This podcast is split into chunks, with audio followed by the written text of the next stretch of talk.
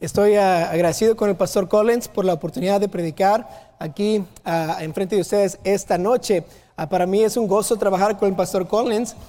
él estudia casi, todos los, casi todas las horas que yo entro a su oficina para hablar con él tiene su Biblia abierta, su computadora prendida para un mensaje que está estudiando y él es un hombre que cuando viene y se pone a parar aquí en el púlpito, no viene a decir lo que se le viene a la mente en ese momento, sino ha orado y ha estado preparándose para venir y predicar la palabra de Dios. Y la verdad tenemos una joya como un pastor que, que se prepara de tanta manera para predicarnos a los días que viene a predicar. Entonces espero que ore por él mientras él está afuera. Y este, vamos ahora a abrir nuestras Biblias al libro de Segunda de Corintios, capítulo 6. Segunda de Corintios, capítulo 6.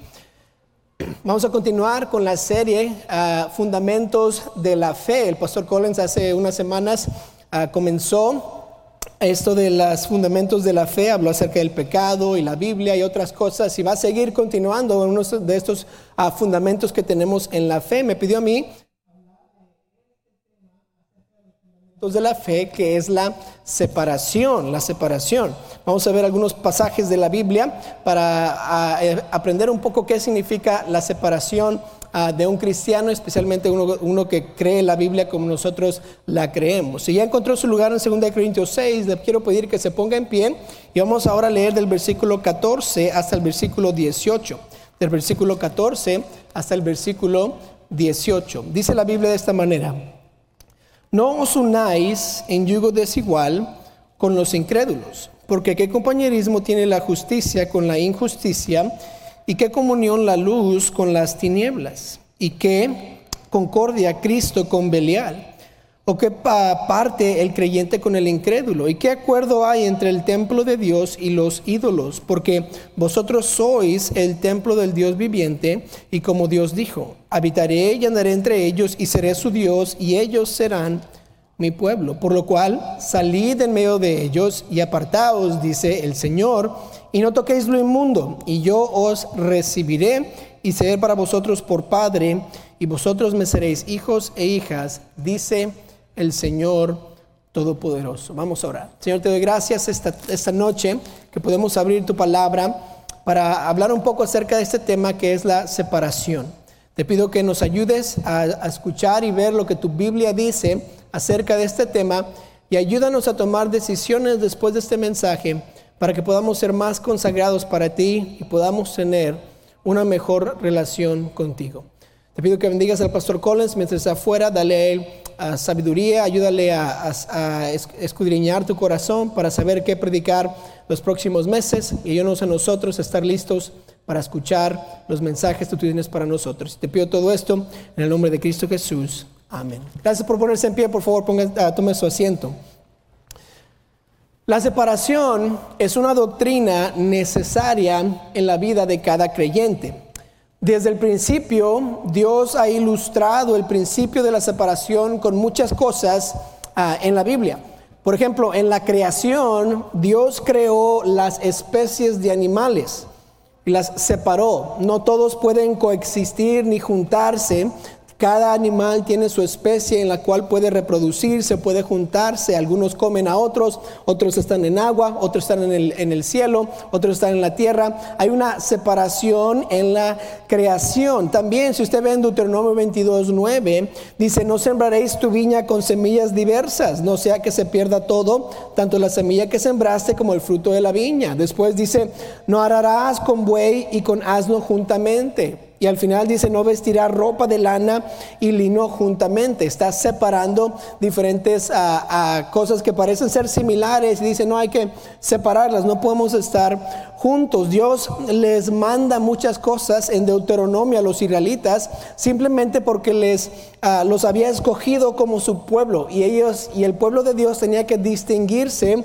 de todos los otros pueblos. Entonces Dios les da ciertos mandatos. Por ejemplo, en Deuteronomio 14, versículo 1 y 2, dice, "Hijos sois de Jehová vuestro Dios, no os sajaréis ni os raparéis a causa de muerto." porque eres pueblo santo a Jehová tu Dios y Jehová te ha escogido para que le seas un pueblo único de entre todos los pueblos que están sobre la tierra. Entonces, en Deuteronomio 14, Dios les dice, no se rapen la, la cabeza por causa de muerto, queriendo decir que en la cultura en ese tiempo, cuando alguien moría, se rapaban la cabeza. ¿Y qué dijo Dios? No lo hagan, ¿por qué? Porque quiero que sean diferentes. No quiero que sean como el mundo. Ah, quiero que, que se haga una distinción entre ustedes y los que no me siguen a mí. Y si uno se pregunta, pues, ¿qué es la separación? Yo le puse la definición, esta es mi definición de la separación para entenderla un poco mejor. La separación es abstenerse de actividades, relaciones o comportamientos que no agradan o glorifican a Dios.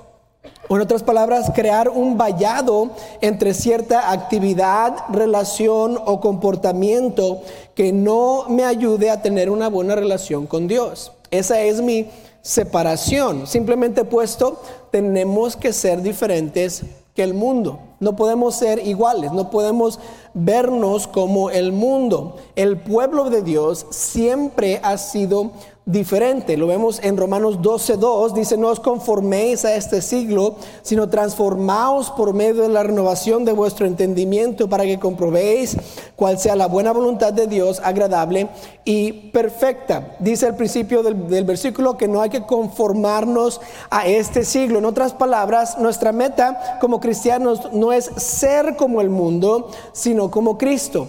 No queremos ser moldeados por el mundo, sino queremos ser moldeados por Dios. Y muchos lugares en la Biblia nos habla acerca de separarnos o distinguirnos o no ser como aquellas personas que están en el mundo. Hay unas cosas uh, que pensamos que la separación es que realmente no es. Por ejemplo, la separación no es aislarse del mundo. No quiere decir que yo me voy a ir a vivir en un ranchito, ¿verdad? Allá a la 200, al 200 East para que nadie me vea. Voy a poner muros, ¿verdad? Hasta arriba para que nadie pueda entrar, porque tengo que estar separado del mundo. El aislamiento del mundo no es lo que la separación es. Sabemos eso porque en Juan 17, 15, no, os, no, no ruego que los quites del mundo, dice Jesús, sino que los guardes del mal. Entonces Dios quiere que vayamos al mundo y les prediquemos, pero quiere que nos separemos. Eso no significa aislarnos Tampoco significa no pecar. La separación no solo está hablando acerca de, las actividades pecaminosas que tal vez uh, hemos hecho o tal vez con, las cuales estamos batallando. Uh, uh, obviamente puede incluir eso, pero no es lo que significa. La separación es ser más como Cristo, menos como el mundo. Y muchos cristianos nuevos o tal vez cristianos inmaduros siempre hacen la pregunta, pues ¿qué hay de malo con lo que estoy haciendo? No hay ningún lugar en la Biblia que dice que esto es pecado. Y, y ponen el pecado o lo, lo malo, ¿verdad? En la, en la, columna de separación y todo aquello que no es pecado lo puedo hacer o porque no es, porque no es que lo puedo hacer. Ahora, si, si pudiera decir esto, esa pregunta tiene razón, ¿verdad? Tienen razón en ese sentido. La Biblia no dice tal vez que esa acción o esa actividad o ese pensamiento no es a pecado, pero tampoco son distintos en la manera de vestir, de hablar y de comportarse. Cuando alguien hace la pregunta, uh, ¿qué hay de malo con? Normalmente no están buscando hacer el bien, sino justificar la actividad que están haciendo. No están queriendo ser más como Cristo, sino justificar su acto, uh, cómo están actuando como el mundo. Yo quiero como, como cristiano vivir una vida diferente. Ah, por eso no quiero copiar lo nuevo que sale del mundo, aquellas modas, aquellos estilos de cabello, las palabras, los shows de televisión que salen. No los evito porque son pecados, sino porque no quiero parecerme al mundo. Quiero parecerme más a Cristo. Entonces no necesariamente me separo porque es pecado, sino porque no quiero tener la, la, la, la, finta de que soy como el mundo. Quiero, quiero saber o quiero decirle a todos que yo soy como Cristo.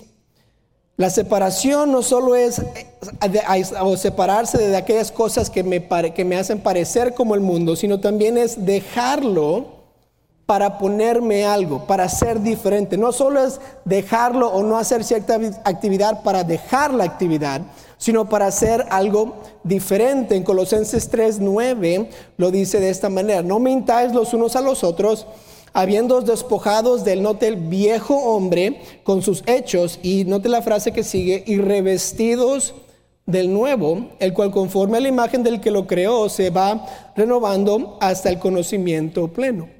Dios no solo quiere que dejemos ciertas actividades o ciertos amigos o ciertas costumbres solo por dejarlas. Él quiere que nos parezcamos más a Cristo, que nos vistamos del nuevo hombre, que seamos completamente diferentes. En Romanos 13, 12 lo dice de esta manera, la noche está avanzada y se acerca el día. Note, desechemos pues las obras de las tinieblas y vistámonos las armas de la luz. Estamos dejando ciertas cosas para ponernos ciertas cosas. No nada más estamos dejando por dejar, sino queremos ponernos cosas nuevas. En Efesios 4:22 lo dice de esta manera, en cuanto a la pasada manera de vivir, que dice, despojémonos del viejo hombre, perdón, despojaos del viejo hombre, que está viciado conforme a los deseos engañosos.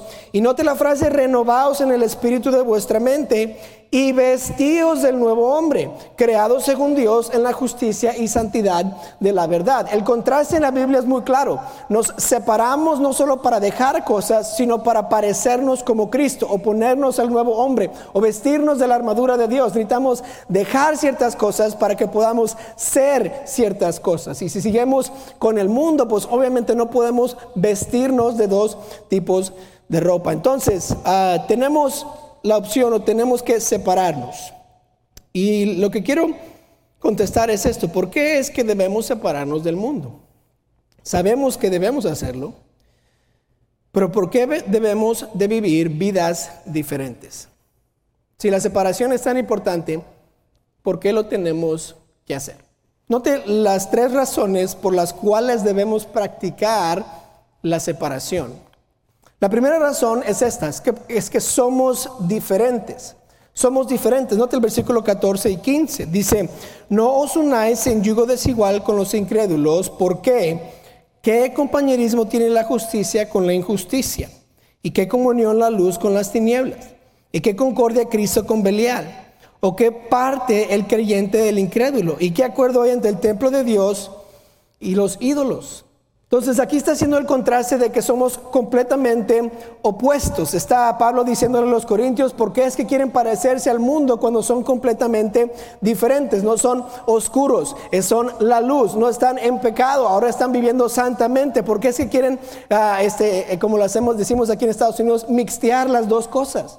¿Por qué queremos hacer todo eso? No, debemos ser diferentes, ¿por qué? Porque somos diferentes ya está algo diferente en nosotros. Cuando usted y yo recibimos a Cristo, nos hicimos hijos de Dios. En Juan 1.12, más a todos los que le recibieron, a los que creen en su nombre, les dio potestad de ser hechos que hijos de Dios. Entonces, si éramos si no éramos hijos de Dios, éramos hijos de otra persona. Y lo único que queda aparte de Dios es del diablo. Entonces éramos hijos del diablo y ahora somos hechos hijos de Dios. Pablo le explica en Corintios de esta manera, en 2 Corintios 5, 17, de modo que si alguno está en Cristo, que nueva criatura es, las cosas viejas pasaron, he aquí todas son hechas nuevas. Cuando nosotros recibimos a Cristo, Pablo dice que todo lo que está en nosotros ha cambiado. No nada más es una parte nueva, sino es una, completamente nuevo. No estamos arreglando nada. Eso ya fue de desechado, ahora tenemos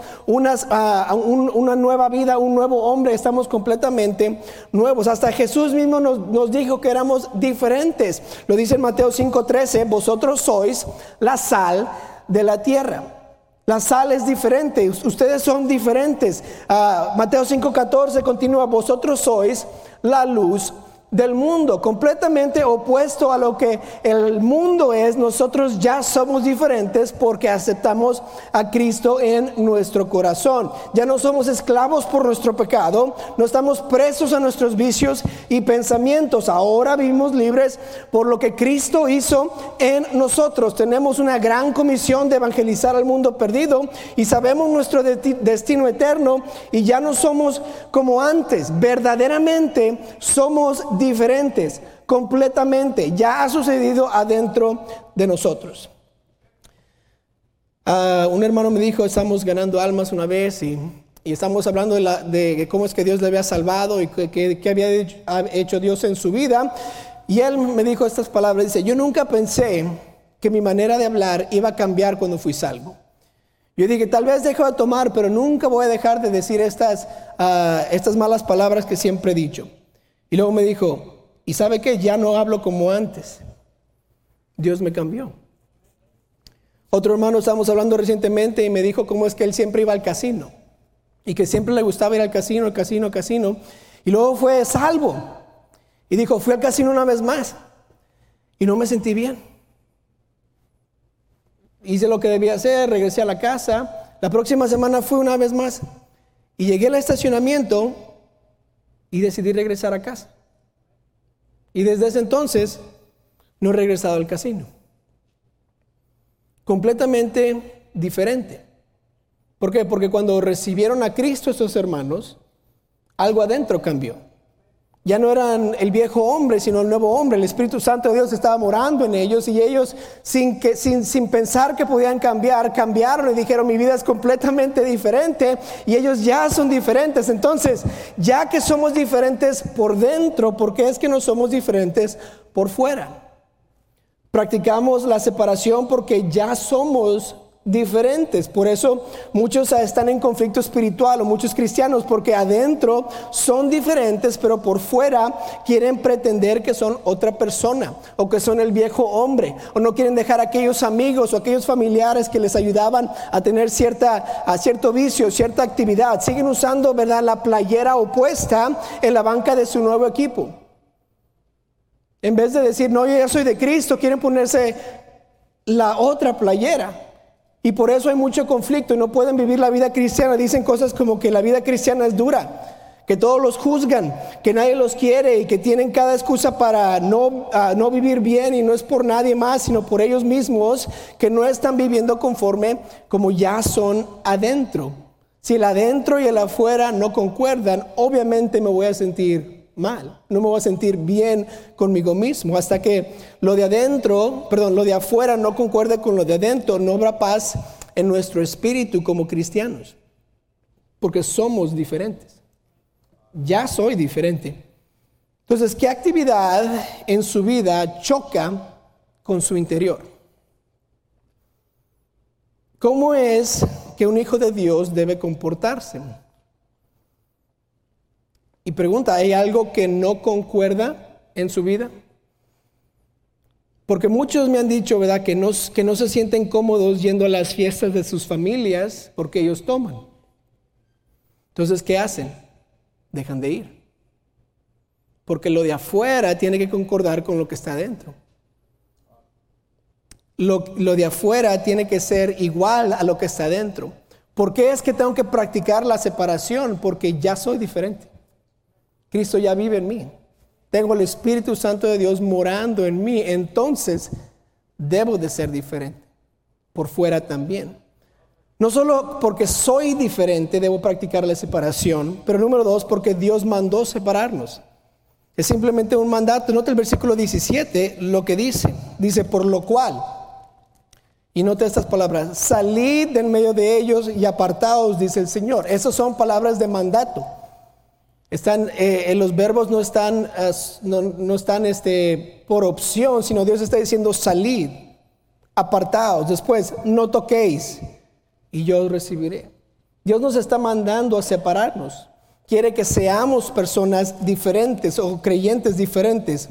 Una de las únicas maneras que la gente puede saber que Dios es nuestro Dios es por la manera que nos comportamos o cómo nos vemos o cómo, decimos, cómo decimos las cosas. Nadie puede ver nuestro corazón, solo nuestras acciones.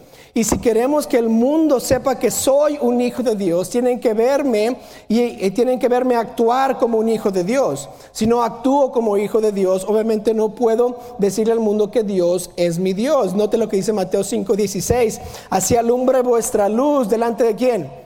De los hombres, delante de los hombres. ¿Para qué? Para que vean vuestras buenas obras y que y glorifiquen a vuestro Padre que está en los cielos. Dios quiere que el mundo sepa de él y por eso mandó que nosotros fuéramos separados, que fuéramos distintos, que fuéramos apartados para su obra, para que el mundo supiera que hay un Dios. En 1 Pedro 1:14 Dios nos manda otra vez como hijos obedientes, no os conforméis a los deseos que antes teníais estando en vuestra ignorancia, no sino como, como aquel que os llamó es santo, note la palabra de mandato, sed también vosotros santos en toda vuestra manera de vivir. La palabra santo también puede ser traducida separado o apartado. Entonces, ¿qué está diciendo Pedro? ¿Qué está diciendo Dios? Está diciendo que somos diferentes y nos está mandando a ser diferentes o practicar la separación. Si Dios realmente nos transformó cuando fuimos salvos, se va a notar la diferencia. No vamos a tener que trabajar mucho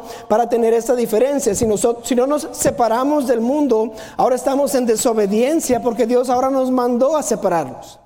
No solo quiere que lo hagamos, sino nos ha mandado a separarnos y eso ya se convierte en desobediencia. Una de las trampas que el diablo usa con los cristianos, especialmente con los jóvenes, es que les hace pensar en todas las cosas que no pueden hacer. Ah, aconsejando a los jóvenes, ah, siempre hacen las mismas preguntas. ¿eh? ¿Por qué es que no puedo escuchar esa música?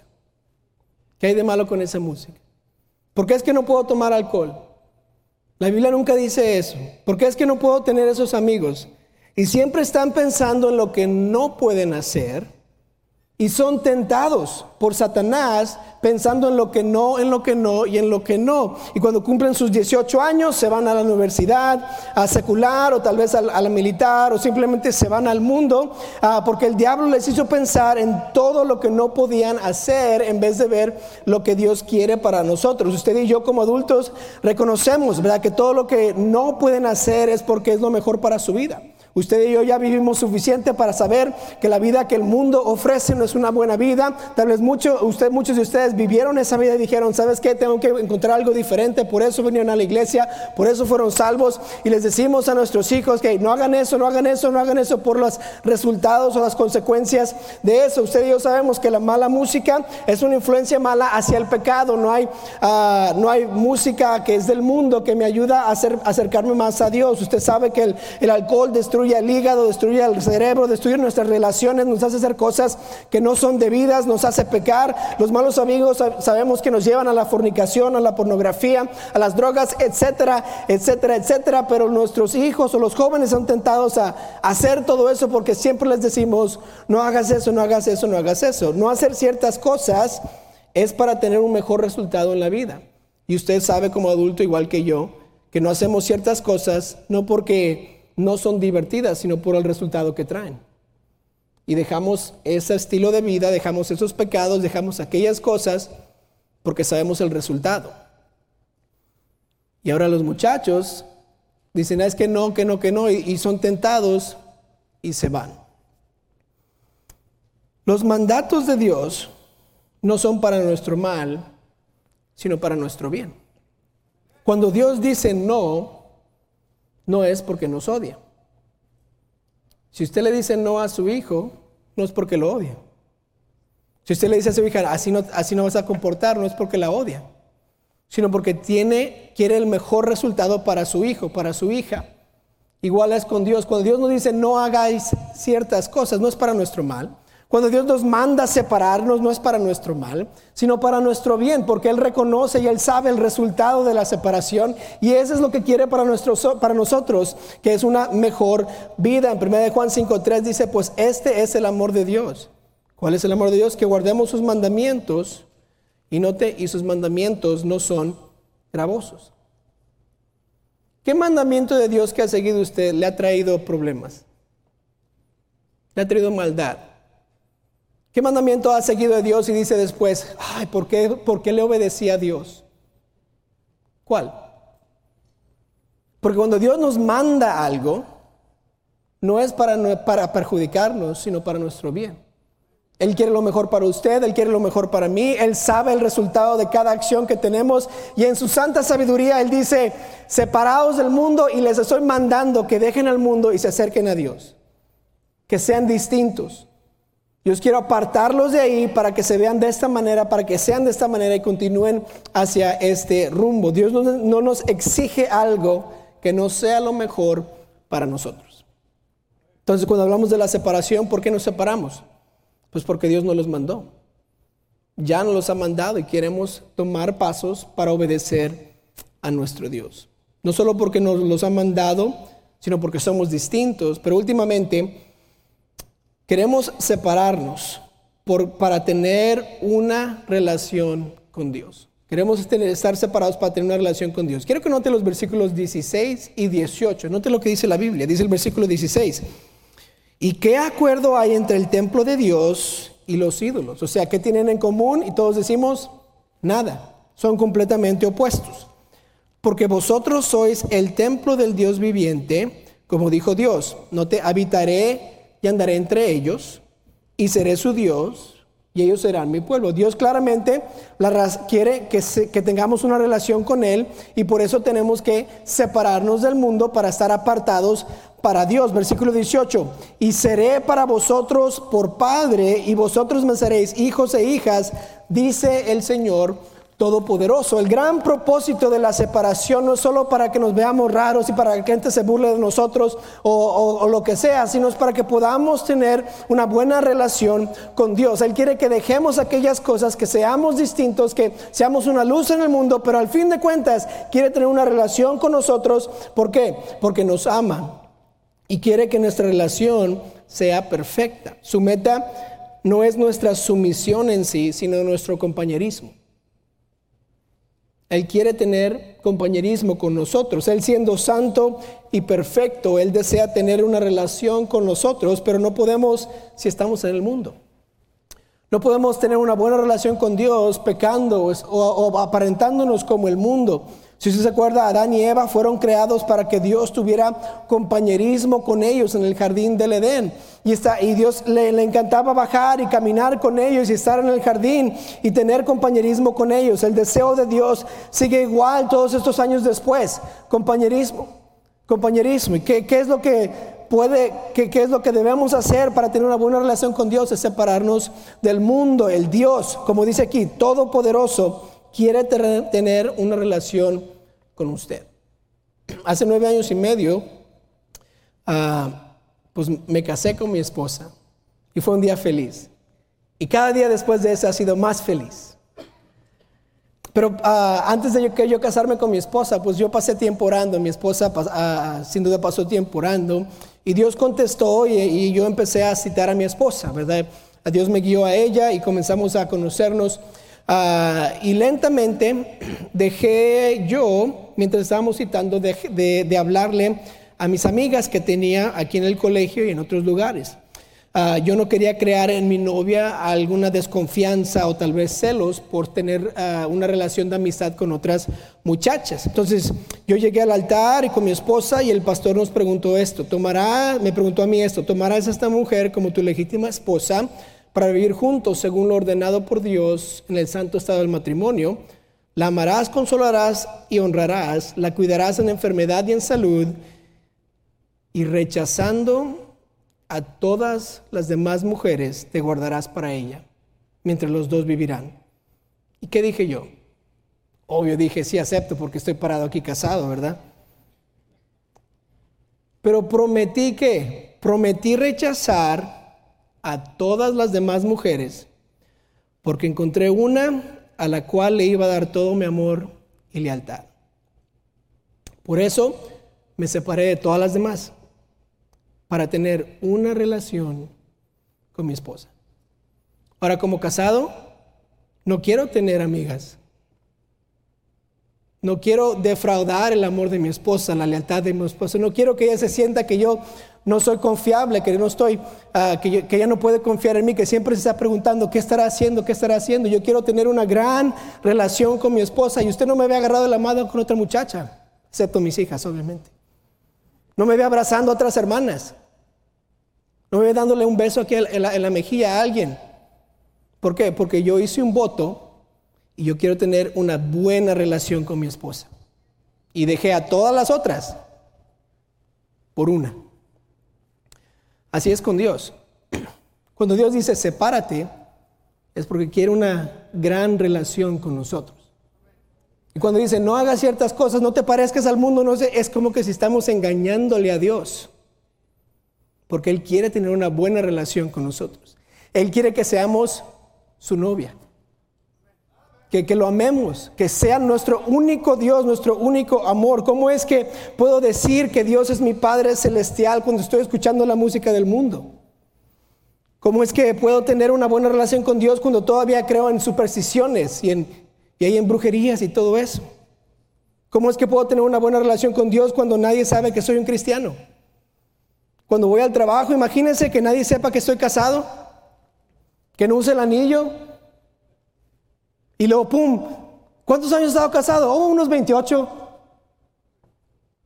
¿No es amor eso a mi esposa? Imagínense, Tal vez usted está en el trabajo y nadie sabe que es cristiano. ¿De veras tiene una relación con Dios? ¿De veras está separando del mundo si es que no está haciendo esas cosas? Dios es más importante que nuestro cónyuge y debemos practicar la separación porque Dios quiere tener una relación con nosotros. Y al separarnos del mundo, podemos tener una mejor relación con Dios. Al final dice, habitaré y andaré entre ellos y seré su Dios y ellos serán mi pueblo. En pocas palabras, no puedo trabajar por Pepsi y Coca-Cola a la misma vez. Tengo que escoger uno. Igualmente no puedo ser hijo de Dios y seguir al mundo. No puedo evitar la separación. Si me separo del mundo es porque quiero tener una buena relación con Dios. La doctrina de la separación es dejar el mundo para acercarme a Dios. Dejar lo que me estorba para enfocarme en la relación más importante del mundo.